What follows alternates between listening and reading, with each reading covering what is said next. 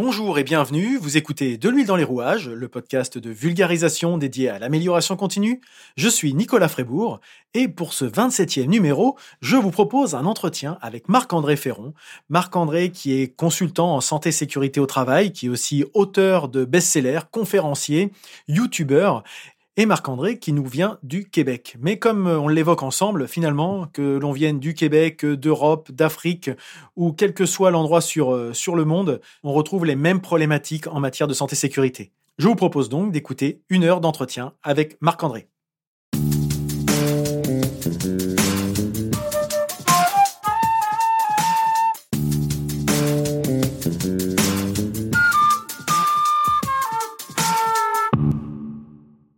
Bonjour Marc-André, merci de, te prêter au jeu de, cette petite interview euh, à travers les océans, hein, parce que c'est un petit peu comme ça que ça se passe. C'est la première fois que j'ai un invité euh, international.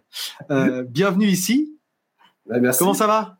Ça va très bien. Écoute, tu vois, on parlait de COVID et probablement que ça en est un des avantages. Ça l'a amené à se familiariser avec ces médiums de, de communication, Zoom, Team et finalement la France est rendue à côté. Exact, bah oui, c'est ça. là, on est vraiment des, cousins très proches, en fait. on retrouve notre lien de parenté sans, sans souci. Alors, Marc-André, j'ai un peu euh, présenté en, introduction, mais on va revenir un peu sur ton, sur ton parcours. Est-ce qui t'amène euh, ici aujourd'hui? Euh, mhm. Moi, donc, je t'ai découvert grâce à un, podcast d'un confrère qui est donc Alexandre Zèbre. tu étais son premier invité. et moi, c'est vrai que quand j'ai entendu cette intervention, j'ai été assez euh, comment dirais-je, emballé par, euh, par ton discours, euh, parce que effectivement, il, il dénote, hein, faut dire les choses. t'es es assez, assez franc dans tes, dans tes prises de position, dans la façon dont tu veux dire les choses. Et je trouvais que justement, ça avait une, une autre approche que de temps en temps des, des, approches plus consensuelles, peut-être plus formelles que qu'on peut entendre de la part de, de consultants et d'approches qualité, sécurité, environnement. Toi, tu es plutôt santé, sécurité. Mmh. Et donc, on est rentré en contact euh, sur LinkedIn et euh, on est aussi en contact indirect avec euh, avec Isabelle Guenet puisque tu as aussi participé au, au Safety Web Event il y, a, quelques semaines. Moi, j'étais intervenu lors du premier. Et voilà, donc finalement, nos, chemins ne devaient que se retrouver à un moment. Et j'ai eu le, le, la, chance, l'opportunité de pouvoir relire le dernier ouvrage que tu as rédigé, puisque tu es aussi un, auteur, voilà, un auteur de best-seller euh, sur la, santé-sécurité. Et donc, bah, je, te remercie d'avoir accepté cette, cette invitation pour échanger justement sur, ton approche, sur ton parcours, sur qu'est-ce qui t'amène aujourd'hui à être aussi médiatisé, médiatique et, euh, qu'est-ce qui t'a amené à faire ce que tu fais aujourd'hui, ce pourquoi j'ai pu te, connaître. Alors, je te laisse te, présenter, présenter ton parcours et dire d'où tu viens et où tu veux aller. Ben oui, ben, écoute, étant donné qu'on est dans le, dans le worldwide, euh, je viens du Québec, Canada. Donc, euh, pour ceux qui ne savent pas c'est où le Québec, peut-être il y a des gens d'Algérie, du Maroc et autres qui nous écoutent qui n'ont jamais mis les pieds proches du Père Noël, mais c'est ici. Donc, euh, c'est la, la, période en plus du Père Noël. Du Québec, effectivement, euh, j'avais eu l'occasion de rencontrer euh, Alexandre Zeb euh, au printemps cette année. Pour, il m'avait contacté, il disait que je commence à faire des podcasts, j'ai vu ta courbe, ce serait le fun qu'on en parle, etc. Puis ta philosophie, c'est comme ça que je me suis ramassé là. Puis progressivement, je te dirais, ce que je trouve intéressant, c'est de plus en plus j'ai des contacts justement avec les gens en Europe, dans le nord de l'Afrique, Moyen-Orient, etc. euh, ce qu'on se rend compte finalement, c'est que les enjeux de santé-sécurité qu'on a ici au Québec, le reste du Canada, aux États-Unis, ou en Europe, ou partout, c'est toujours les mêmes choses qu'on va retrouver, les mêmes problèmes de structure, de rigueur, euh, un peu la, la, la, même, les mêmes patterns qui vont revenir tout le temps. Puis, euh, fait pour, pour, terminer un peu la, présentation, euh, je suis consultant en gestion de la santé et sécurité au travail. Euh, je suis toujours en gestion parce que en santé sécurité, il y a des spécialistes en travail en hauteur, en gestion d'énergie dangereuse, en mesures d'urgence, en toutes sortes de trucs. Mais ce qui me passionne, c'est le management et la santé sécurité. Et le pourquoi euh, que ça me fascine autant, où tu parlais de l'approche un peu directe, en fait, mmh. le monde de la compagnie, c'est gestion authentique. On le voit sur le carton en arrière, mais pourquoi que ça s'appelle comme ça? C'est juste une question de valeur et la plus importante pour moi est l'authenticité. Jamais je pourrais dire quelque chose que je pense pas ou que j'adhère pas. Donc, c'est peut-être pour ça que ça vient ressortir dans le message, parce que que les gens soient d'accord ou pas, en fait, ça, ils ont le droit, mais moi, je partage exactement ce que je pense. Oui, bah, mais ça, je pense que c'est ce, discours de, transparence et de sincérité qui, qui marque bien en fait euh, le discours. Et on peut rentrer directement dans le sujet. Est-ce que c'est c'est pour ça que les gens viennent te chercher pour ce, discours, pour cette approche? Pourquoi les gens viennent euh, font appel à, tes, à tes services ou à ton, ton expertise? Ben, écoute, il y a une chose, tu sais, que quand j'ai, commencé à être consultant à mon compte, le leitmotiv de ma compagnie était de simplifier la santé-sécurité. Et s'il y avait une chose que je me rendais compte avec les années, ça faisait peut-être, euh, quand je me suis parti à mon compte, peut-être 15-16 ans que j'étais dans le milieu de la santé-sécurité, du management. Et ce que je me rendais compte, c'était les gens n'étaient pas capables d'expliquer ça de manière simple. on prendrait un classique livre de santé-sécurité. Ça n'a pas ce grosseur-là, ce format-là et cette allure-là. Mmh. Euh, ça a 850 pages, c'est plein de graphiques euh, qui tournent en rond avec des pointillés qui mènent vers un triangle, puis euh, souvent écrit par quelqu'un qui a un PhD pour une autre personne qui a un PhD ou un MBA. Mais dans la réalité, c'est qui qui gère de la santé et sécurité? Ah. c'est quelqu'un qui a un cours en mécanique, qui a 10 employés sous sa responsabilité. C'est des gens qui ne sont pas des spécialistes en santé et sécurité. Il faut rendre ça accessible à ces gens-là. Donc, si on n'est pas capable de le vulgariser, de l'amener simplement puis de manière intéressante, qu'est-ce qu'ils vont en faire? Euh, rien pas. Donc, euh, les gens viennent me chercher ben, parce qu'ils comprennent. Ils comprennent des principes de gestion, en fait, qui sont euh, très, très simples, mais qui ne sont pas toujours faciles à exécuter. Et de comprendre le pourquoi qu'il faut faire ces choses-là. je suis quelqu'un qui ramène beaucoup à des principes de base. Souvent, je référer à nous autres, c'est la loi, la loi sur la santé et sécurité. Mais peu importe, soit au Québec, en, France ou aux États-Unis, ce qu'on a mis dans les législations, souvent, c'est extrêmement intelligent, mais difficilement intelligible pour quelqu'un qui n'est pas familier avec ça. Donc, comment on prend ça et on rend ça digérable pour être capable de faire quelque chose avec ça dans le quotidien, protéger nos gens, c'est pour moi ce qui me passionne. Oui. Euh, on sent que c'est vraiment euh, cette volonté de vulgarisation et c'est c'est là-dessus aussi qu'on se, qu'on se rejoint parce que pour moi, il n'y a rien de pire pour euh, justement euh, créer des silos que de parler d'expert à expert, où en fait on s'entretient les uns les autres, on est content, on se, fait plaisir à se parler entre, entre domaines qu'on, enfin personnes d'un domaine qu'on connaît. Mais finalement, comme tu dis, ce matin, encore une fois, j'étais en train d'auditer une, une, entreprise, ils étaient 10. Euh, ils ont personne euh, qui connaît euh, les normes, qui connaît le code du travail sur le bout des doigts ou des choses comme ça. Et pourtant, ils doivent appliquer quand même ces démarches-là. Donc, si on facilite pas la tâche à ces gens-là, en parlant le même langage qu'eux, et c'est pour ça que je, te disais ton langage direct, j'aime bien parce que effectivement, c'est un langage ben, comme on parlerait entre nous, etc. Et pour s'adresser au plus grand nombre. Donc ça, j'aime beaucoup ce, cette approche. Et quand tu dis que tu t'es lancé il y, a, une quinzaine d'années, tu as toujours été dans la santé sécurité. Avant, tu étais euh, salarié ou tu étais dans un autre domaine? J'ai été salarié pendant plusieurs années. J'ai commencé au début des années, euh, en fait, fin des années 90, à faire de la santé sécurité pendant que j'étais aux études. Je, faisais ici un cours collégial en santé sécurité hygiène du travail. Mais là, je travaillais sur la construction, je travaillais avec des agents de prévention, sans nécessairement avoir euh, la piqûre ou une grande passion de, en disant ben, j'étudie, je vais avoir un métier plus tard. Euh. Hmm. Et euh, je te dirais, la, le gros changement est arrivé. Euh, j'étais coordonnateur en santé et sécurité, ce qu'on appelle préventeur par chez vous ou animateur hmm. dans une usine de pâte et papier. Et j'avais peut-être 23 ans à l'époque, 22, 23 ans, et sur une période, je sortais de mon bac en administration, c'est mon vrai poste de gestionnaire de la santé sécurité. J'ai des connaissances techniques, peu en management. J'arrive dans une usine où est-ce qu'on était des hyperactifs de la santé sécurité. Tout ce que tu peux imaginer, de semaines santé sécurité, de remettre des gadgets, des tasses à café, euh, des casquettes, des manteaux, euh, toutes les procédures, les programmes sont là et on en fait, on en fait, on s'excite. Et et finalement, sur une période de six mois, on passe proche de tuer deux travailleurs, un après l'autre, sur euh, un très, très court espace de temps. moi, ça m'avait beaucoup marqué comme période dans ma carrière parce qu'on on dort pas bien quand ça arrive. Hmm. Puis il y a une espèce de pression complètement capotée qui arrive du head office, qui arrive des autorités, des médias, un peu de partout. Et après le deuxième, je, je, venais juste de changer de directeur général dans l'usine où j'étais. Puis je dis, écoute, euh, je me suis peut-être trompé de carrière. Je pense que j'ai pas d'affaires ici. Euh, c'est pas vrai que je vais attendre qu'on tue quelqu'un. Tu sais, les deux personnes ayant vécu absolument de manière miraculeuse, euh, je les avais considérés comme morts, mais ils l'étaient pas. Hein. puis mon directeur, je, me rappelle comme si c'était hier, il se tourne et il me pointe un cadre qu'il y a sur son mur et il dit Si on réussit à faire marcher ça, on n'aura plus de problème. Et j'avais le même cadre dans mon bureau depuis six mois et j'avais absolument aucune idée de c'était quoi cette affaire-là.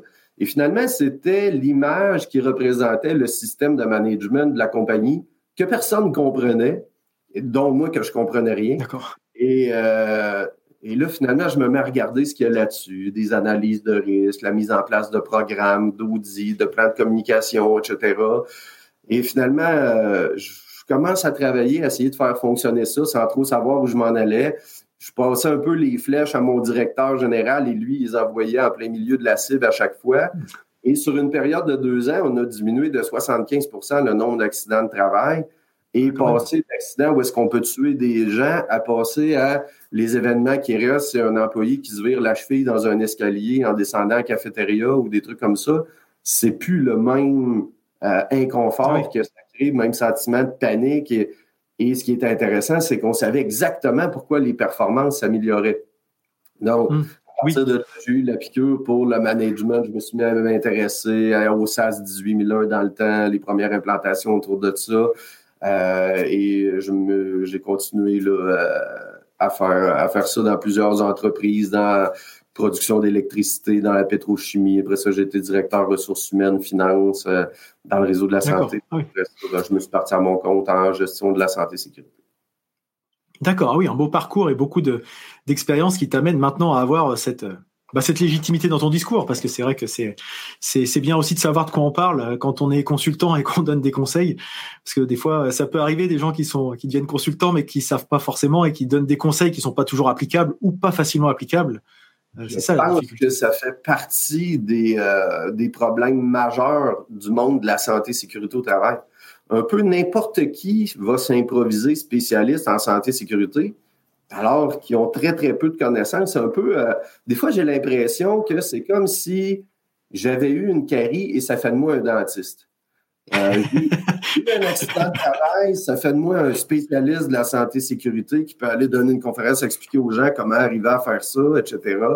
Euh, mon beau-frère aime la santé sécurité, il m'en a parlé. je pourrais devenir un spécialiste de la santé sécurité, je vais appliquer sur un poste sans études, sans connaissance de management, connaissance technique, aptitude de leadership, euh, connaissance des lois, règlements, et euh, on s'improvise, on garoche un peu n'importe quoi comme ça je vois plein de consultants qui vendent des programmes euh, tout faits, tout freiné. C'est des espèces de formules miracles. Voilà, euh, si vous achetez ah quelques centaines de milliers de dollars et après ça, tous vos problèmes vont être réglés. On va se sensibiliser, se sursensibiliser et tout le monde va veiller l'un sur l'autre et voilà, comme par magie, tout va se régler. Hmm. Euh, je te dirais, c'est même quelque chose qui me lève le cœur. J'en reviens pas les gens puissent faire ça au détriment de la sécurité d'employés qui, ultimement, payent le prix. Oui, non, mais c'est effectivement un peu le, problème où, euh, des fois aussi, on, parlait tout à l'heure en, préambule de, enfin, initialement de, personnes qui, qui, étaient experts entre experts. Et des fois, on a des experts de, de bureaux, de sièges aussi, qui définissent des procédures pour un atelier, pour un chantier, pour une ligne de production, mais qui mettent jamais les pieds sur cet atelier, cette euh, ligne de production. Ah, et en fait, on dit c'est bizarre, euh, ils appliquent pas ce qu'on demande. Non, mais c'est normal, ce qui a été défini dans les dans les bureaux ne correspond.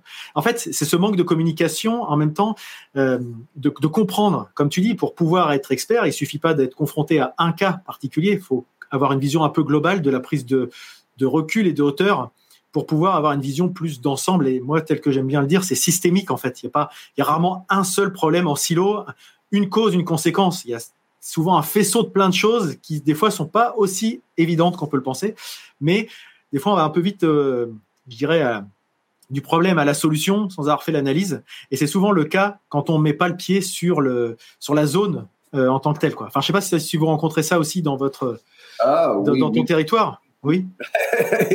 Malheureusement. je disais, j'adore expliquer le management et simplifier le management et ça arrive, tu sais. Euh, je sais pas si ça fera partie des sujets qu'on va euh, aborder, mais tu sais, dans les, euh, les posts que je fais régulièrement, j'aborde la courbe de Bradley Dupont. Est-ce que je, me plais un peu à, faire soulever les incohérences qu'il y a dans ça en disant l'employé doit être indépendant de sa sécurité, que tout le monde doit être interdépendant, tout ça. C'est super beau. Mais sauf qu'un employé ne sera jamais indépendant de sa sécurité parce qu'il dépend de son employeur à tous les niveaux, de l'environnement dans lequel on le met, des équipements qu'on lui fournit, des programmes, des procédures qu'on lui définit, de la formation qu'on lui donne, de la supervision qu'on va lui donner, etc. Ce qui est la base du management.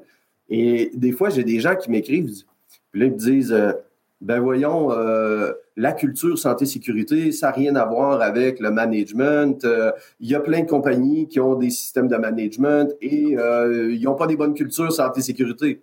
Mais ça n'a rien à voir, c'est juste la façon dont le système de management a été monté qui fait absolument aucun sens. Et souvent, on a bâti les choses à 180 degrés. On a mis une équipe de gestion au service du système de management plutôt que de mettre le système de management au service de l'équipe de gestion pour les aider à faire de la gestion. Et après ça, ben, les gens s'en servent pas. Et vu qu'ils s'en servent pas, ben, ça marche pas. C'est souvent, je dis aux gens, j'ai un coffre d'outils dans mon garage et vous savez quoi? Il construit absolument rien parce que j'ai ça il ne touche pas. Donc, les outils sont dans le coffre. Un système de management, ça sert à faire du management. Ça manage pas. Donc, c'est là. Et, quand on, se ramasse avec des alignements corporatifs, des fois complètement déconnectés, ou des consultants qui sont des théoriciens ou euh, de la grande philosophie, ben, on va se ramasser avec une procédure d'inspection des lieux de travail de 40 pages qui commence par six pages de définition. Et si on avait une note à l'université à y donner pour un MBA, ce serait A+. Mais dans la réalité, quand on la met à un superviseur de premier niveau, ben ça vaut zéro parce qu'il n'ira jamais les pages de définition, il n'ira pas plus loin que ça, il ne l'appliquera jamais. Donc, on ne l'outille pas pour qu'il soit capable de faire son travail. C'est complètement déconnecté, inapproprié et ça donne zéro résultat. Oui, mais tu vois, on se rejoint encore là-dessus. C'est vrai qu'un outil reste qu'un outil, quoi. C'est pas une finalité, c'est pas une. Ça, ça, permet juste d'organiser la façon dont on va faire la gestion. Mais si la. Ben, écoute, toi qui es dans l'amélioration continue, il n'y a pas euh, quelque chose qui résume mieux le management que on écrit ce qu'on fait, on fait ce qu'on écrit, on mesure l'écart entre ce qu'on fait et ce qu'on écrit et on s'améliore. Mais si ça ne fait pas de sens, qu'est-ce qu'on a écrit, comment qu'on va réussir à le faire ou quel résultat que ça va donner? Ça va donner quelque ah chose qui n'a pas de sens non plus. Alors, c'est l'avantage des normes maintenant qui ont évolué dans le bon sens, de mon point de vue, par rapport à ce qu'on connaissait il y, a, encore 5-10 euh, ans, euh, notamment en qualité et en environnement, où c'était à l'entreprise de s'adapter à la norme, alors que maintenant, on fait en sorte que la norme fasse un cadre dans lequel l'entreprise peut évoluer. C'est quand même beaucoup, mieux, moi, dans l'état d'esprit de mon point de vue, parce que effectivement, on se met pas à faire un outil parce qu'il faut le faire, alors qu'il sert à rien, euh, ou parce que euh, voilà, d'autres l'ont pensé euh, d'une façon très très théoricienne. Et pour rejoindre ce que tu disais par rapport à des outils ou des gens qui arrivent avec des méthodes très théoriques, moi j'ai un exemple concret dans mon passé de méthode 5S de démarche 5S, que tu dois certainement connaître aussi, euh, qui s'applique très bien dans l'industrie sur une ligne de production, ça y a aucun souci. Et euh, moi, j'avais, euh, je travaillais dans, dans le, les travaux publics, et les travaux publics, c'est par nature un poste de travail très changeant, du jour au lendemain déjà. Et il y a des gens qui ont dit, bah, ça marche très bien dans l'industrie, ça a forcément très bien marché chez nous. Donc, ils ont pris le cahier des charges tel quel, ils ont dit, bon, on va l'appliquer tel quel, sans appropriation, sans digestion, sans rien, et ça n'a pas marché parce que euh, il y a plein de choses qui n'allaient pas. Et en fait, la démarche 5S en tant que telle, c'est un outil, mais on se posait pas la question de pourquoi on voulait la mettre en place en fait. Alors que si on avait voulu la mettre en place, on aurait dit ah du coup peut-être qu'on peut adapter telle chose, peut-être que la périodicité est pas la même, peut-être que certaines choses sont un peu. Mais non, donc on a finalement le, on a un peu jeté le bébé avec l'eau du bain, comme on dit en France. Dire qu'on a dit bon bah finalement ça s'applique pas. C'est dommage c'est un peu dommage comme approche, tu vois. Et des fois, on a souvent des entreprises, moi, qui me disent, bah moi, les démarches qualité, non, bah j'ai quelqu'un une fois qui est venu qui m'a dit, vous appliquez ça, ça va marcher, ça n'a pas marché, bah je veux plus en entendre parler parce que ça s'applique pas chez moi. non, c'est ah pas comme ça que ça marche. Les, les gens ont démonisé les systèmes ISO, sans comprendre que le problème, c'est ce qui avait créé et non la norme. Donc, tu sais, le, classique, et ça doit être la même chose par chez vous, qu'est-ce que les gens font? Ils prennent la norme et là, ils vont regarder, OK, on a besoin de telle, telle, telle procédure. Et là, ils se mettent à écrire des procédures qui ne représentent pas du tout qu'est-ce qu'ils font dans la réalité. Donc, on écrit des procédures qui répondent à la norme. Le registraire arrive, il va dire, OK, vous avez ça, ça, ça. On a monté un système monstrueux. Et finalement, qu'est-ce qui arrive à toutes les recertifications, toutes les fois que les gens viennent pour les enregistrements et autres, à tous les ans, tout le monde, deux à trois semaines avant les arrivées des auditeurs, pour essayer de prouver qu'ils font ce qu'ils font pas. Ils révisent, oui. C'est ce qui devrait définir notre gestion. Et ce que tu vois en arrière de moi, la pancarte, 100% immédiatement, ce que j'explique aux gens, un des clous sur lesquels je tape euh, à tous les jours, c'est le niveau d'imputabilité qu'on a par rapport à, la sécurité de nos employés. On doit protéger 100% des gens dès la première seconde qu'ils mettent les pieds chez nous. S'il y a un nouvel employé qui arrive chez vous, qui chute dans le stationnement, qui se casse une jambe, qui, qui va être imputé de son accident de travail? C'est l'organisation. Donc, faut arriver à mettre en place une stratégie pour protéger 100% des gens immédiatement. Et ce que j'explique aux gens, une stratégie pour arriver à gérer la santé-sécurité, c'est ce qu'on bâtit dans un système de management. On va définir le fonctionnement de la gestion, hmm. rôle, responsabilité des gens, les priorités de l'organisation, les budgets qui sont requis pour arriver à faire ça, et on va être capable d'aligner euh, nos joueurs, nos ressources pour faire en sorte qu'on va diminuer l'improvisation. Parce que si on n'a pas de stratégie, qu'est-ce qu'on est en train de faire? On est en train d'improviser. Et la dernière chose qu'on veut en santé-sécurité, c'est de l'improvisation, parce que l'improvisation, c'est basé sur la chance et le hasard. Et plus on laisse la place à la chance et au hasard, moins qu'on va être sûr de protéger 100 des ah gens immédiatement. Donc, hmm. si on ne comprend pas à quoi il sert le système de management, et ce qui est encore pire, c'est des organisations qui mettent des systèmes de management en place et qui ont une autre façon en parallèle de gérer la santé. de faire.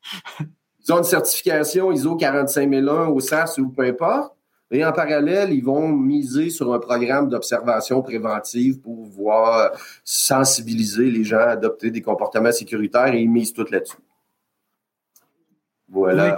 mais, c'est bon, je vois qu'on a les mêmes problèmes des deux côtés de l'Atlantique. donc, euh, et ce qui est, ce qui est intéressant en fait, c'est tu tu t'apportes de l'eau à mon moulin, c'est que et puis il y a beaucoup d'autres, hein, il n'y a pas que moi, mais c'est que effectivement les démarches euh, les démarches ISO, c'est comme euh, d'autres choses, c'est des états d'esprit avant tout. Euh, mhm. C'est pas une finalité. C'est-à-dire que ce que tu es en train d'évoquer là, euh, parce que souvent, moi, ce qu'on me rétorque, c'est ouais, mais ça, c'est bon pour les grands groupes, pour les grands groupes, pour les grosses boîtes. Moi, je peux pas faire ça. Mais à partir du moment où c'est un état d'esprit, ça s'applique à tout le monde. Après, les outils qu'on met en place, l'investissement, les ressources seront pas forcément les mêmes. Mais si on a l'état d'esprit, il y a, on a toute possibilité de mettre en œuvre ces démarches que tu décris, de d'analyser, de de faire en sorte que ça soit 100% pour tout le monde. Qu'on soit une petite entreprise ou une grosse entreprise, on n'a pas plus de, pourcentage de pertes, entre guillemets, autorisées. Puis, quand on regarde les fondements de ces systèmes-là, c'est les mêmes choses qu'on retrouve dans la loi. L'importance d'analyser les risques, d'avoir des inventaires des risques, de définir des priorités, de mettre en place des programmes, de contrôler nos programmes, assurer leur exécution. C'est exactement ce qu'on retrouve dans les normes de management. Le seul problème, c'est que c'est pas compris. Donc, que ce soit, ici actuellement au Québec, on est en train de reviser la loi sur la santé et sécurité. Elle a été adoptée en 1979. Actuellement, tout le monde applaudit en se disant Ah, oh, wow, il était grandement temps qu'on dépoussière ça et qu'on mette à jour notre loi. Mais le plus gros problème avec la loi, c'est pas ce qui est écrit dedans. Elle est extraordinaire, pour vrai. Je très peu de faire dans cette affaire. Le problème, c'est que personne l'applique. Je, peux, je pourrais. Et je travaille avec des grands groupes, je travaille avec très, très peu de PME. Et je dirais, moins de 2% des organisations où est-ce que je vais ont un inventaire des risques qui servent pour mm. arriver à prioriser leurs risques, définir des priorités. Euh, les compagnies qui vont avoir des programmes, très peu vont s'en servir. C'est comme c'est là euh, dans un cartable, dans un répertoire informatique. On a des procédures, mais on ne sait pas trop à quoi ça sert. Quand il y en a, on leur demande, ben, est-ce que vous les auditez? Et là, souvent, les gens les auditent pas. Ben là, je leur pose la question. Je dis, si tu mesures pas ce que tu fais, comment tu fais pour savoir que c'est efficace? Exactement. ils ne le savent pas. Et dans le cas qu'ils les auditent, ben là, ils vont avoir des mesures correctives qui vont découler de ça. Ils gèrent pas les mesures correctives. Donc, tu as beau avoir des programmes, tu as beau auditer, si tu corriges pas, ben ça sert à strictement rien. Et donc, Ah, Toute une mécanique en arrière de ça qui est extrêmement simple, mais je te rejoins sur. C'est un état d'esprit qui part du mm. top management, à savoir, est-ce qu'on veut organiser notre gestion ou on veut improviser? Mm. Et on gère de la qualité, de l'environnement, de la santé, sécurité. On s'en fout complètement. C'est les mêmes principes. Ça va toujours être planifié, organisé, dirigé, contrôlé. Et toute recette qui sert à faire de la gestion qui n'est pas ça, ben c'est pas de la gestion, c'est quelque chose d'autre, un Frankenstein qu'on a inventé, mais c'est pas de la gestion. Ben oui, mais c'est le principe des fois des, plans d'action aussi qui sont euh, élaborés sans ou sans responsable, ou sans délai, ou sans indicateur. Ah à la fin de l'année, à la fin de l'année, on évalue euh, dans des entreprises. On dit bah tiens, ah bah l'action elle a, elle a été euh, elle a été efficace. Mais sauf qu'on ne sait pas si l'action est efficace parce que c'est un coup de bol, parce que voilà, il s'avère qu'on a atteint les résultats, ou est-ce que c'est parce qu'on a mis en place les sujets, comme on n'a pas mis de jalon, bon, ben, peut-être que l'année prochaine, ça sera pareil, puis peut-être pas, parce qu'on ne sait pas du tout si c'est l'action, l'énergie, l'investissement qu'on a mis en place qui a permis d'atteindre nos résultats, ou si c'est juste la conjoncture, le hasard, les éléments extérieurs. Et ça, c'est tout bête, mais quand on arrive à comprendre, quand on est face à des gens qui ont cette, cette démarche, parce qu'encore une fois, c'est des états d'esprit, les gens ont compris euh, la finalité de pourquoi ils faisaient les choses, derrière, c'est beaucoup plus simple pour apporter des améliorations dans un système. Enfin, je pense que c'est pareil, ça des deux côtés aussi. C'est quand il y a, ah, on a des gens convaincus, ça, va plus vite, plus simple et c'est plus efficace. Je te dirais, si on reculait encore d'un pas en arrière, là, avoir un plan d'action. Écoute, juste ça, c'est quelque chose qui est rare. Imagine, je veux dire, on n'a pas de plan, puis on s'attend que les gens aillent dans une direction, puis on s'attend à atteindre des objectifs. Pas de plan. Y a-tu une équipe de sport qui embarquerait pour jouer une game sans plan, sans personne ne ferait ça. Mais sauf quand vient le temps de manager, ça, on se le permet. Et l'autre fois, je lisais un bouquin, écoute, je serais même pas capable de te reciter le, titre du livre euh, rapidement comme ça, mais ce que l'auteur disait, il disait 90% des organisations n'ont pas de planification. Sur le 10% qui reste, 90% n'arriment pas leur budget à leur planification. Aussi, il y a ça, on planifie des actions, mais pas les ressources pour les exécuter. Comment ça peut arriver? Comment, on peut être assez bête pour arriver à faire quelque chose comme ça? Et là, si par heureux bonheur, ce que ça veut dire, c'est on fait partie du 10% qui a mis un plan d'action en place, on fait partie du 10% qui a mis les budgets, le 10% du 10% qui a mis les budgets, Là, après ça, ça prend de la rigueur d'exécution. Et ça, ben, le courage managérial, la rigueur d'exécution, ça, c'est encore plus rare que le platine, je pense. Et euh, quand, quand, on arrive à la fin de l'année, on fait le suivi. Tu sais, souvent, là, dans une belle intention, on va sortir toute l'équipe de, de, management deux à trois jours dans un grand caucus de direction où est-ce qu'on va faire une planification stratégique. Tant mieux, c'est parfait, c'est fait. On arrive à la fin de l'année, pour arriver à la conclusion que le plan de l'année en cours a été réalisé à peu près à 10% souvent par le, la personne qui porte la santé sécurité, qui a santé sécurité. n'a rien fait. Puis, on se ressort ça un autre trois jours pour faire un autre plan pour l'année prochaine qu'on n'exécutera pas. Je caricature un peu, mais. Euh, pas tant que ça. Peut-être pas. non, non, je, je l'ai connu, euh, je le croise toujours. Euh, c'est malheureusement un petit peu ça. Il y a un petit peu la, la pensée magique derrière en disant il suffit de l'écrire pour que ça se réalise. Mais non, ça marche pas comme ça. Et... Tantôt, je parlais de la courbe de Bradley de Dupont. Pourquoi que ça a fait c'est un succès mondial tant que ça, c'est que c'est de l'anti-management. Il n'y a rien qui est hmm. plus intéressant pour un gestionnaire. Tu sais, des fois, les gens m'appellent et ils me disent euh, Monsieur Ferron, euh, on a un manque d'appropriation de la santé sécurité chez nous par euh, notre équipe de gestion. Voulez-vous les former, etc. Automatiquement, quand ils me disent ça, ça m'amène à leur poser la question Travaillez-vous avec la courbe de Bradley Dupont Et là, 9 fois sur 10, la réponse, c'est oui. Fait que là, je leur dis ben, si vous véhiculez à vos employés qui sont indépendants de leur sécurité, quelles sont les responsabilités de vos gestionnaires?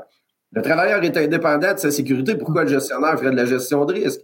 Donc, c'est deux choses qui sont complètement à l'opposé. Ça ne peut pas fonctionner comme ça. Oui, il y a des incohérences des fois, effectivement, qui, ressortent. Euh.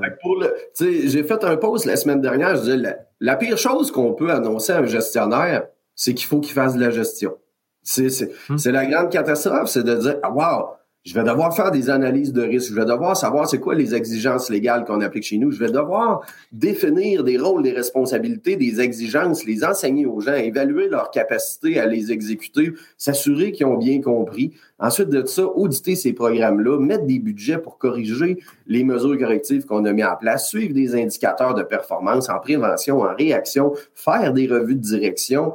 Euh, c'est beaucoup plus compliqué que de dire on va essayer de développer la valeur sécurité de nos employés. Rien en main eux autres mêmes. C'est tellement farfelu que je peux pas croire que je gagne ma vie à expliquer ça. non, mais, mais, je pense que tu as encore des, belles années devant toi, hein, parce que c'est pas fini encore.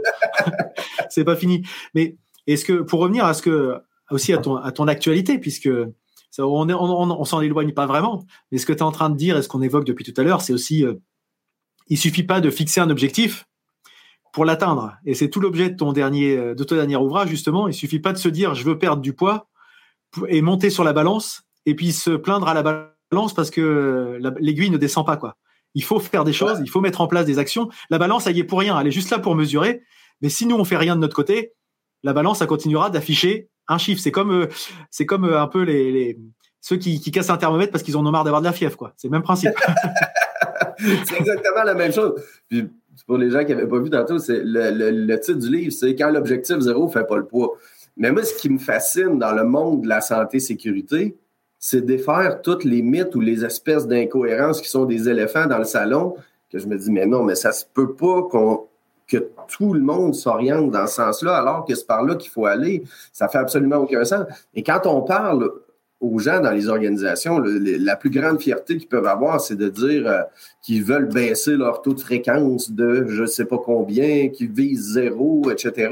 Et là, quand on leur parle, c'est quoi zéro? Ah, c'est zéro événement enregistrable. OK, parfait. Et qu'est-ce qu'on se rend compte en arrière de ça? Il n'y a pas de stratégie pour y arriver. Donc, mm. c'est exactement le sens du livre, à dire je veux perdre du poids et me mettre en forme, et ma stratégie, c'est juste d'embarquer et débarquer de la balance je vais-tu perdre d'un seul gramme? Jamais, c'est dingue. Mais les gens se mettent des taux de fréquence, ils n'ont pas de plan de match, ils n'ont pas le régime de vie qui vient avec ou le système de gestion pour gérer le risque pour arriver aux résultats qu'ils veulent. Donc, qu'est-ce qui arrive? On tombe dans une espèce de, euh, comment on dirait, un marécage politisé de de mensonges, de jouer avec les critères de déclaration, euh, parce que là, on vient rattacher les bonus à la performance avec le taux de fréquence. Donc là, euh, on joue avec le seuil de douleur des employés, on leur donne des journées de vacances pour pas que là, ça soit un événement enregistrable. Mais pendant ce temps-là, les événements continuent à arriver, puis tout ce qu'on, tout ce qu'on veut, c'est pas les déclarer. On trouve Là, à ce moment-là, on fait preuve d'une grande imagination pour arriver à. oui, c'est ça, finalement. qui vont être déclarables. Mais, tu sais, la phrase que je vais répéter le plus dans une année, et ça en vient presque de la folie, je répète aux gens que la santé-sécurité, c'est de la gestion de risque.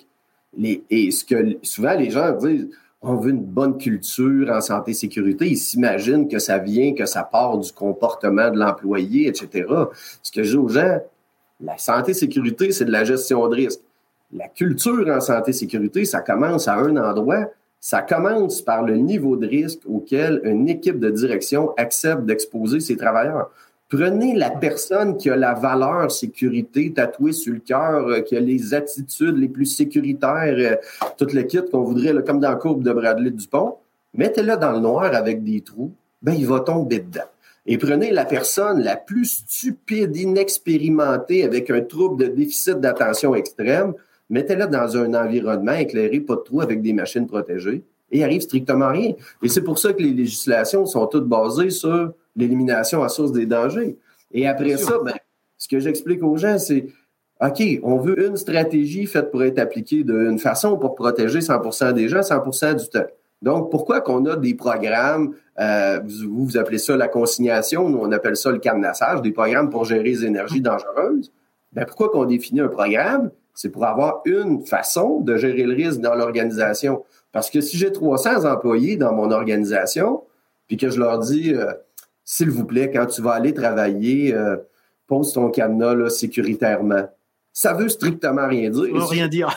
tu vas avoir 300 façons de se cadenasser. Et 300 façons de se cadenasser ou de, consigner les énergies, c'est de l'improvisation absolue. Et là, imaginez si on fait ça sur l'entrée en espace clos, sur le travail en hauteur, la conduite de chariot élévateur, le port d'équipement de protection, l'application des règlements. Sois vigilant et travaille sécuritairement.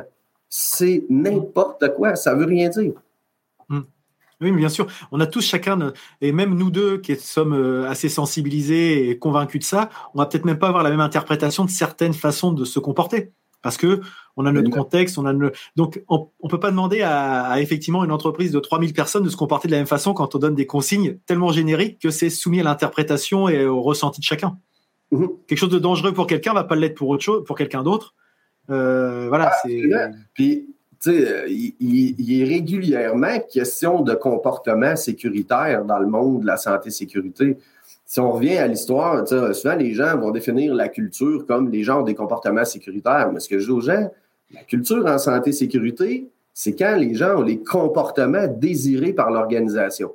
Donc, pas nécessairement des comportements sécuritaires qui ne veulent rien dire. C'est quand les gens ont les comportements désirés par l'organisation, qui se cadenassent selon le programme de cadenassage, qui travaillent en hauteur selon le programme de travail en hauteur, qui analysent les risques selon le programme d'analyse de risque. Et après ça, les comportements désirés par l'organisation, ça n'arrive pas par hasard. Les comportements désirés par l'organisation, c'est le résultat de notre gestion. Est-ce qu'on les a définis? Est-ce qu'on les a enseignés aux gens? Est-ce qu'on les contrôle? Est-ce qu'on assure de la rigueur d'exécution? Donc, la culture en santé et sécurité, c'est le résultat de notre gestion, tout simplement. Et le résultat de notre gestion est le résultat de notre système de gestion. Edward Deming, qui était le père du management, il disait un système est toujours parfaitement conçu pour donner les résultats qu'il va donner. Mais si vous avez un système tout croche, ça va donner des résultats tout croche. Vous avez un bon système bien exécuté, ça va donner des bons résultats. Un système de théorie flambé airs, ça va absolument rien donner. C'est, c'est une espèce d'équation parfaite. Euh, et c'est tout à fait ça, je, te rejoins complètement. Et justement, dans ton, dans ton quotidien, dans ton, dans ton activité, quelles sont les, les difficultés que tu peux rencontrer justement? C'est toujours euh, des difficultés, je dirais, de type euh, en fonction des personnalités que tu rencontres Est-ce que c'est des, difficultés dans les cultures d'entreprise? C'est un, refus de l'acceptation de la culture? Est-ce que, qu'est-ce que, Quelles sont les difficultés? Et comment, et comment tu remédies à ça?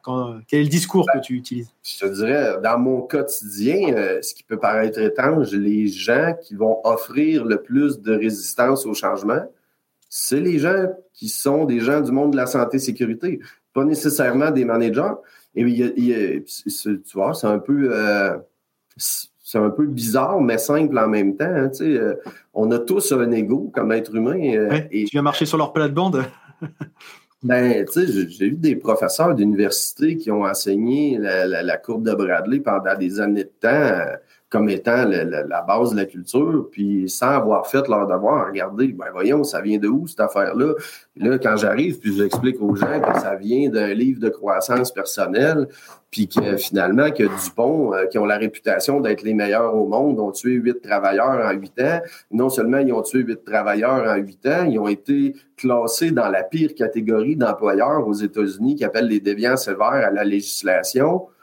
Euh, Ça commence à jouer sa crédibilité. Mais moi, tu sais, puis je te partage tout ça, puis si tu comprends la façon dont j'explique les choses, c'est jamais mon point de vue personnel que je donne. Moi, je ramène juste à des faits. C'est écoutez, euh, l'élimination, la réduction en source des dangers pour protéger 100% des gens immédiatement, c'est pas moi qui ai inventé ça.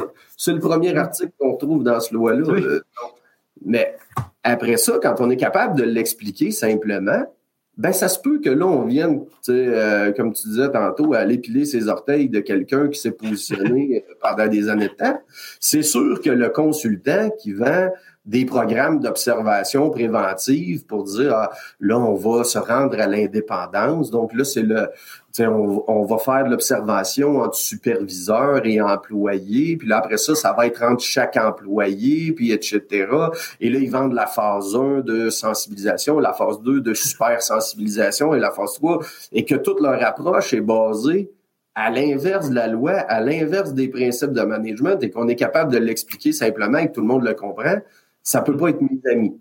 C'est sûr que à leur business. Fait que je te dirais, tu sais, quand je, je reçois un petit poignard ou une tape en arrière de la tête, je me demande pas d'où est-ce que ça vient. Je suis à peu près toujours. Euh, mais je m'en fous complètement. Euh.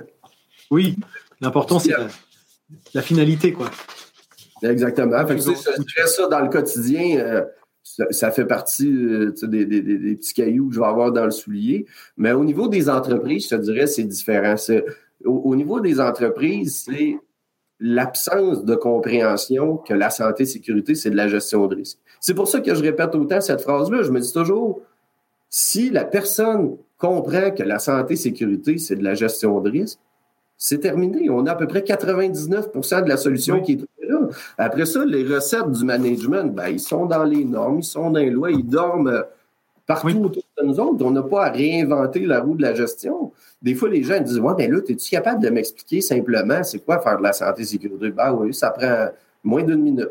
Fais tes analyses de risque pour identifier ce que tu as à gérer. La santé sécurité, c'est de la gestion de risque. Puis dans la vie, on ne peut pas gérer ce qu'on ne connaît pas. Donc, pourquoi il faut connaître nos risques? C'est pour savoir ce qu'on a à gérer, puis être capable de définir des priorités. Des priorités, pourquoi? Parce que tes ressources sont limitées, puis tu ne peux pas avoir des budgets illimités en santé sécurité. Il faut déterminer des priorités d'action.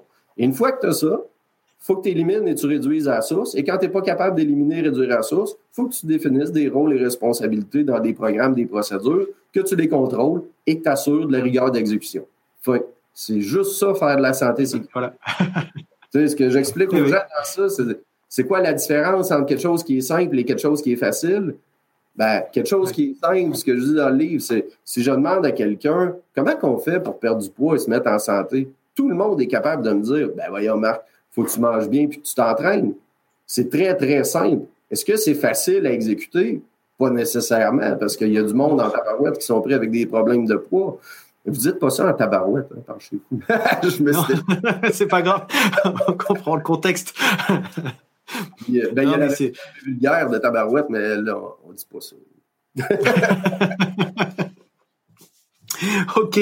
Euh, justement, là, on parlait bah, voilà, de, de, ton approche, mais L'idée aussi du, podcast, c'est d'être dans l'amélioration continue, aussi de pouvoir euh, capitaliser sur des bonnes pratiques ou des, ou des difficultés. Et justement, est-ce que tu as, rencontré une, une, une difficulté pardon, particulière, voire un échec alors, que ça soit important ou pas, hein, dans le sens où tu as voulu lancer quelque chose et ça s'est pas concrétisé par quelque chose de positif. Et puis, qu'est-ce que tu en retiens justement de ces échecs que tu peux rencontrer? Je pourrais te, te parler probablement jusqu'à la fin du mois de décembre de toutes les choses que j'ai J'en ai plein tout au long. Dans ma carrière, en fait, ce qui est drôle, c'est qu'aujourd'hui, j'explique aux gens qu'est-ce qu'il faut faire pour que ça fonctionne, mais nécessairement, en fait, il a fallu que je passe dans le chemin pour comprendre qu'est-ce qui fonctionne pas. Euh, faire des programmes d'observation préventive, euh, que je te parle, euh, comme je nommerai pas de programme, mais Bref, dans mes débuts de carrière, dans l'usine que je te parlais, qu'on était des hyperactifs de la santé-sécurité, un des éléments de base, on demandait aux gens, chaque gestionnaire euh, devait faire une observation préventive par semaine. On en faisait 500, 5000 euh, par année, puis toute le kit. Mais ça menait nulle part. en fait, on creusait notre tombe avec cette affaire-là. Et euh, et ça, ben, en l'ayant fait, ça m'a permis de comprendre que ça marchait pas. Euh, j'ai travaillé dans une entreprise pétrochimique à un moment donné, après avoir compris les principes de management et tout le kit, dans laquelle, euh, quand j'avais été passer les entrevues, on m'avait vendu la NASA de la santé sécurité. Il y avait des plaquettes du président euh, du plafond au plancher. il avait rallongé les murs pour être capable de mettre toutes les awards qu'il avait gagnés. Mais sauf que quand on arrivait, puis on grattait le moindrement la tapisserie, on se rendait compte qu'il n'y avait pas de gyps en arrière, puis qu'il n'y avait pas de trosse, puis qu'il n'y avait pas. C'était, c'était que décoratif, tout, le, tout un univers de bien paraître. Puis après ça, ben là, on arrive pour faire fonctionner le système de management, il n'y a rien qui marche, etc. Et ça ramène à l'état d'esprit du top management. Le top management, ne comprend pas à quoi servent ces systèmes de gestion, puis qui ne sont pas intéressés de faire de la gestion comme intervenant en santé-sécurité, une des choses que j'avais compris à ce moment-là de ma carrière, c'est que quand tu es un staff santé-sécurité, faut que tu amènes les gens à changer. Le problème, c'est que quand un, tu fais partie d'un département de soutien, tu as une corde à ton arc qui est l'influence. Si les gens veulent se faire influencer, tu vas pouvoir les amener à changer. S'ils ne sont pas intéressés, tu ne pourras pas les influencer. Alors que quand tu es dans une ligne de gestion, et que tu es un vice-président ou un directeur général, tu es en hiérarchie sur d'autres personnes et tu as le devoir d'essayer de les influencer. Mais s'ils ne veulent pas, tu as le pouvoir de coercition aussi. Hmm. Tu peux discipliner des gens qui n'exécutent pas le plan de match. La personne qui n'applique pas les règles, la personne qui n'exécute pas le plan d'action, la personne qui ne fait pas ses suivis, la personne qui ne fait pas ce qu'elle est supposée faire. Pourquoi qu'on a un devoir d'autorité sur d'autres personnes? c'est que c'est pas une option d'appliquer le plan de match qui va permettre de protéger 100% des gens immédiatement. Et à partir du moment que ça devient facultatif, ben, les êtres humains, hein, on est tous pareils. Hein. on aime ça aller au plus simple, au plus facile. Puis le plus simple et le plus facile, c'est toujours de ne pas le faire. fait que si j'ai le choix de ne pas le faire, je ne le fais pas.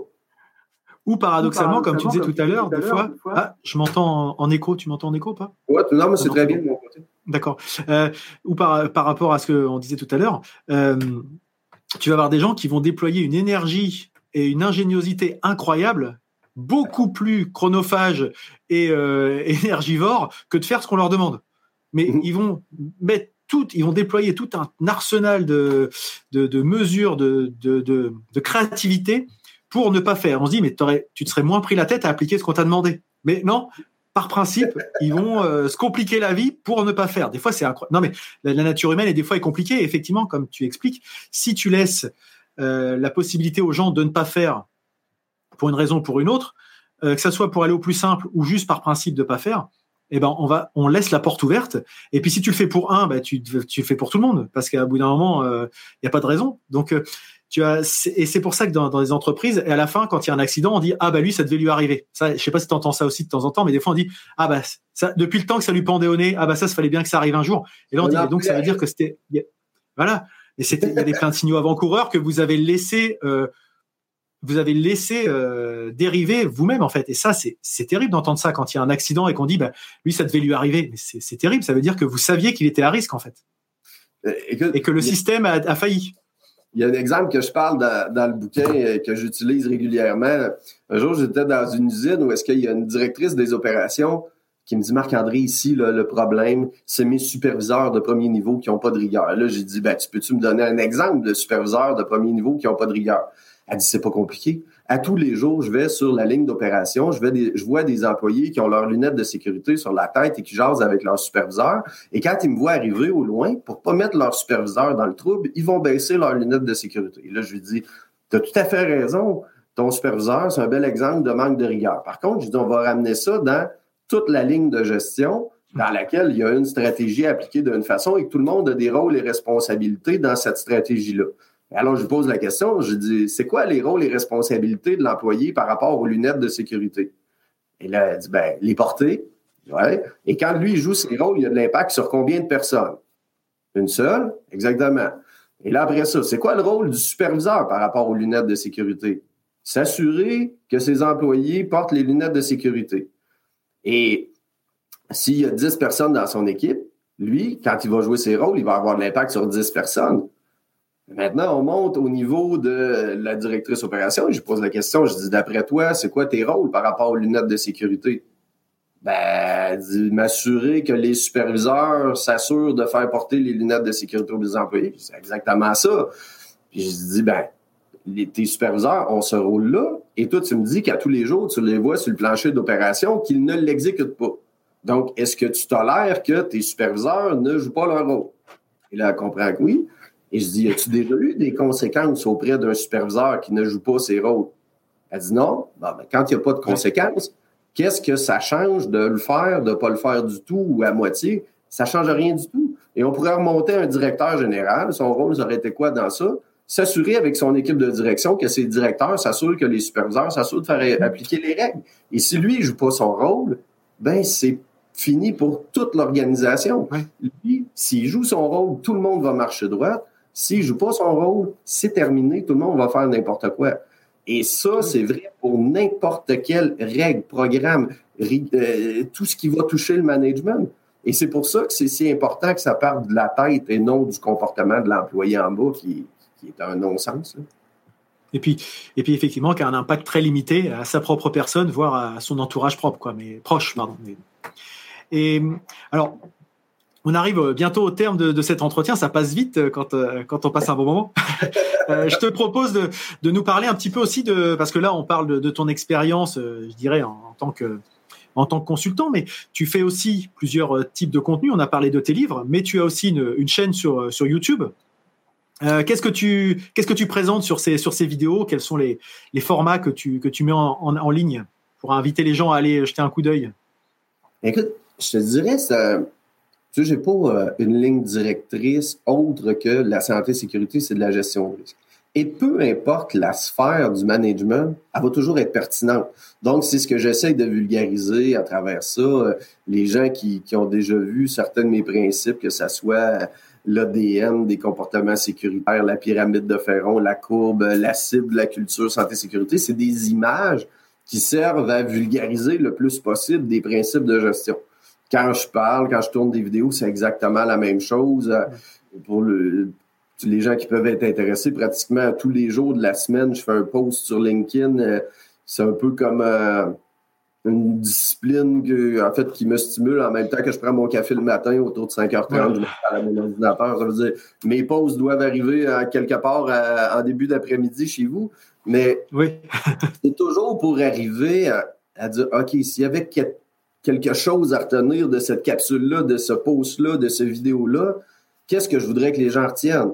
Euh, je, te donnerai deux, trois exemples rapides. À dire, ben, la santé et sécurité, c'est de la gestion de risque. Pourquoi qu'on fait de l'analyse de risque? Pour savoir c'est quoi qu'on a géré. Pourquoi qu'on fait de l'analyse de risque? Pour connaître les risques et être capable d'informer le travailleur ces risques auxquels il est exposé. Pourquoi qu'on fait de l'analyse de risque? Pour être capable de, de, de, de planifier nos budgets qu'on va avoir besoin. Pourquoi qu'on fait de l'analyse de risque? Pour bonifier nos programmes d'accueil et de formation? Donc, juste un petit sujet comme ça peut générer plein de... de... Puis, ce qui est vraiment fantastique et qui me fascine du monde de la santé-sécurité, c'est toutes les incohérences auxquelles on peut faire face. Et je te dirais, habituellement, si on prend un sujet, c'est pas surprenant de voir que les gens s'en vont à 180 degrés de ce qu'il faut qu'ils fassent. Et ça, c'est vrai pour la plupart des choses. Les gens veulent changer le comportement de l'employé, alors que ce n'est pas le comportement de l'employé qu'il faut changer, c'est le contexte dans lequel le comportement se produit, l'environnement, les équipements, l'élimination, la réduction à source. Ça me fascine que ça soit comme ça, mais c'est comme ça. Euh, les gens, euh, les gens vont mettre en place des programmes d'observation préventive pour changer le comportement. Et là, je leur dis, mais la santé sécurité, c'est de la gestion de risque, puis vous me dites que vous avez des risques reliés au comportement humain. Ça aurait-tu du sens que pour gérer des risques de problèmes humains, qu'on utilise des processus de gestion de ressources humaines? Des périodes de probation, d'évaluation de rendement, de la formation, des programmes d'accueil, euh, de la discipline, de la mobilisation, de l'implication de nos travailleurs. Euh, chaque volet est fascinant parce que il y a toujours une infinité de choses qu'on peut aborder. Et euh, je te dirais, ce qui me stimule beaucoup, ben, c'est quand il y a des gens qui comprennent. j'écoute étrangement ce que je veux dire. Cette nuit, j'ai reçu un message. Ben, je dors très peu. Je dois dormir 4-5 euh, heures par nuit. Donc, quand je me lève euh, relativement tôt, je regarde euh, les gens qui m'ont écrit. J'avais quelqu'un qui m'écrivait de Roumanie et qui me disait je, Moi, j'ai appris le français, je comprends ce que vous écrivez, je trouve ça bien intéressant. Vous avez vraiment changé ma façon de gérer ma carrière. Donc, wow! pour moi qui est au Québec, c'est à l'autre bout du monde, la, la, Roumanie. Je connais personne en Roumanie, euh, ce qui se passe là-bas. Mais je sais une chose pertinemment, c'est qu'il vit exactement les mêmes problèmes que toi puis moi au quotidien. Oui. Que son équipe de gestion ne supporte pas, etc. Euh, j'ai des fois, j'ai des jeunes qui sortent de l'université, ils disaient c'était bien mon bac que j'ai fait, mais quand j'arrive en entreprise, on dirait que je comprends pas ce qu'il y a à faire. Ben, OK, on va regarder, on va ramener ça à ce que tu as appris, on va mettre ça en quelque chose de simple, on va te bâtir une stratégie pour que tu sois capable de le faire. là, ils rappellent, ils disent Waouh, ça marche. Ben, et à chaque fois qu'il y a quelqu'un qui dit Waouh, ça marche, moi, ce qui me stimule, c'est amener les gens là. Mais ce qui est intéressant, c'est le résultat que je vois jamais. Le résultat que je vois jamais, c'est il y a moins de gens blessés, puis techniquement, on a peut-être sauvé la vie à quelqu'un. C'est Déjà, mais, ça, ça, c'est dur à, estimer. Hein. Hein. Mhm. Ah, écoute, puis je ne le saurais jamais. C'est juste que j'en ai une conviction profonde. Euh, je te dirais, mon livre préféré, euh, en fait, pas, je, les aime tous comme les enfants, ils ont tous un petit quelque chose, mais celui-là, le code secret de la culture santé sécurité, je te dirais, c'est probablement celui qui illustre le mieux ma philosophie en matière de responsabilité, de management. Tu sais, ce, que, ce que je parle là-dedans, c'est la responsabilité totale. Euh, c'est le titre du livre, la responsabilité totale. C'est ce qu'il y a en arrière de moi. Euh, si jamais je pourrais expliquer mieux aux gens que la responsabilité totale de protéger ton monde, et c'est ce qu'on retrouve dans ça, amené d'une façon très simple. Au début de l'été, au Québec, en 25 ans de carrière, c'est l'événement le plus pathétique que j'ai jamais vu on a tué un enfant de 14 ans dans une entreprise manufacturière qui a été écrasé sur un chariot élévateur. Donc, c'était le, le, COVID, les jeunes sont à maison, bon, les classes finissent plus tôt, euh, parce que hein, début juin, les classes sont arrêtées ou à peu près. Euh, cet enfant-là a un consentement parental, parce que si tes parents te donnent le OK par un écrit, tu peux aller travailler à partir de 14 ans euh, sans problème. Mais par contre, tu n'es pas autorisé à conduire un chariot élévateur, que ça, ça prend 16 ans, que ça prend une formation et tout le kit autour de ça. Et finalement, on a tué un gamin de 14 ans. T'imagines le drame, moi, chez nous, j'en ai un de 12 ans, un de 15 ans, une de, 17 ans. Et j'imagine ce que je vivrais comme catastrophe personnelle si un jour j'arrivais chez nous puis qu'il en manquait un. C'est indescriptible, peu importe pour qui, c'est la planète Terre. Euh, perdre un enfant, c'est fou. on ne peut pas s'imaginer ce que ça peut être. Mais sauf que les travailleurs dans nos organisations, ce que je dis aux gens, c'est tout l'enfant de quelqu'un. Ils ne sont pas arrivés d'une feuille de chou à quelque part. Euh, et, quand on en perd un, c'est un drame. C'est un drame qui est inestimable. Donc, ce que j'ai décidé de faire avec ce bouquin-là, c'est bon, ben, c'est celui que je préfère, c'est celui que je pense qui illustre le mieux ce qu'il faut faire, je vais le donner c'est fini, je ferai plus jamais une scène avec cette affaire-là. Je l'ai fait mettre en numérique, je l'ai posté sur LinkedIn pour être sûr que je change pas d'idée. Il est parti. Euh, aujourd'hui, pour les gens qui veulent se le procurer, il est sur la boutique en ligne de Gestion Authentique, gestionauthentique.com. Allez dans l'onglet boutique, vous allez tomber euh, sur la version. Le lien, de toute façon. Comment? Je mettrai le lien de toute façon. Ah, super. les gens peuvent aller euh, chercher le livre directement là. Je dis, lisez-le. Si vous trouvez que c'est dingue, euh, mettez ça de côté. Techniquement, ça ne devrait pas arriver. Puis si vous trouvez que ça, avait du, ça a du sens, appliquez-le. Parce que vous ne savez pas à quel moment qu'il y a l'enfant de quelqu'un dans votre organisation qui va décéder. Et mm. si on applique les principes de ça, il y a des bonnes chances qu'on se rapproche de ça ici et que ça n'arrive pas. Et euh, c'est pour ça que je l'ai donné. Je te dirais, euh, à chaque fois que je vois un de mes clients qui comprenne qu'il faut qu'il fasse de la gestion de risque et qui sait où ce qui s'en va, quand j'ai un jeune qui m'appelle qui dit hey, Monsieur Ferron, j'ai fait ça, puis ça fonctionne. Euh, c'est ce qui me stimule. Euh, L'argent, euh, c'est bien plaisant, là, puis tout ça, là, puis j'aime ça en avoir aussi. Mais tu sais, pour venir te jaser un matin, j'aurais pu me lever à 2 heures du matin, j'aurais été aussi content de faire ce partage-là avec toi ou avec n'importe ah qui ben. d'autre. c'est ce qui me stimule beaucoup. On sent bien que tu es motivé, que tu es vraiment habité par, par, ça. Et, euh, bah, justement, pour, pour terminer, pour conclure, euh, je voulais voir avec toi, parce que tu dois certainement avoir une, actualité, une des choses à, faire prochainement. Il me semble que tu n'as pas une conférence prochainement euh, qui se déroule début décembre. Oui, la semaine prochaine, le 3 décembre, je donne un webinaire qui j'ai appelé Faire évoluer les mythes de la santé-sécurité. Euh, je vous dirais que la plupart des gens qui entendent le contenu de cette conférence-là, puis je l'ai déjà donné à plusieurs reprises en, live, mais pas, pas en ligne. Donc, ce sera la première fois qu'il est accessible en ligne, donc à tous les gens euh, d'Europe et euh, outre-Atlantique et n'importe où. Finalement, vous pourrez l'écouter. on revient justement sur des incohérences, des monstres du, de la santé-sécurité. Écoute, des choses qu'on a pris pour acquis depuis euh, des décennies, en commençant par, euh, j'ai toujours ce bouquin-là qui traîne pas loin de moi, probablement un de mes livres les plus précieux, pas parce qu'il dit des choses intelligentes, mais parce qu'il est rare. Euh, c'est le bouquin de William Heinrich, pas, ouais, c'est ça. William, je ne me rappelle pas son prénom, mais Heinrich, on l'appelle Heinrich, la pyramide d'Heinrich, bref, qui est à l'origine de la pyramide de Bird.